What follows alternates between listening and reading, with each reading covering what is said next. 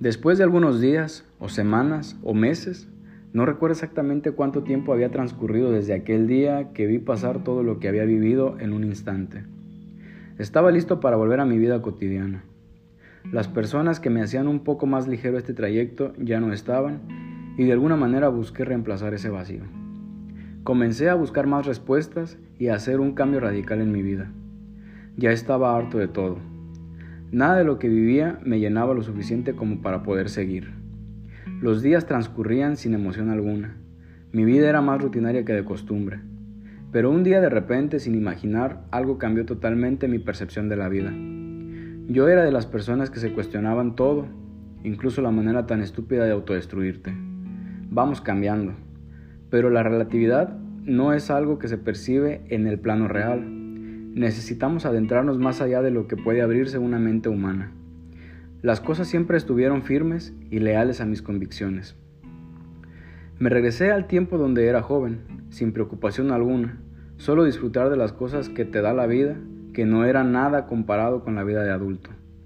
Era algo muy excepcional poderme levantar por las mañanas y respirar ese aire que te llenaba de energía, que te daba más de lo que merecías.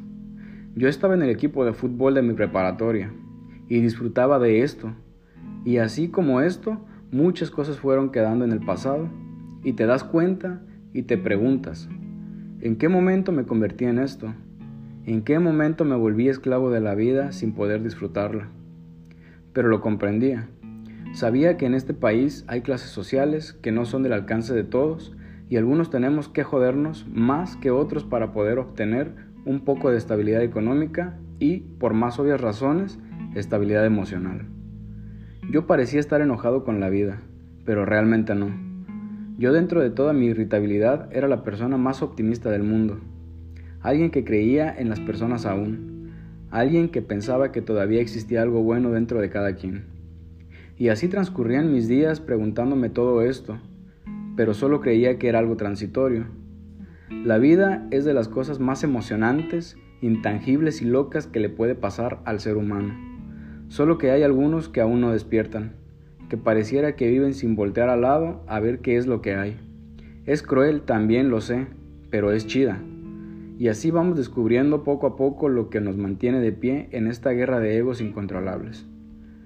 Volví a casa después de una larga jornada laboral, quejándome por todo esto, pero aún así disfrutaba la compañía de buenas personas, personas que encuentras en el trayecto y que se vuelven parte de tu día a día y eso aligera un poco la monotonía. Me di un baño y me recosté en la cama y poco a poco fui desconectando mis sentidos hasta caer completamente en un sueño profundo para revitalizar ese poco optimismo que me quedaba para continuar al siguiente día.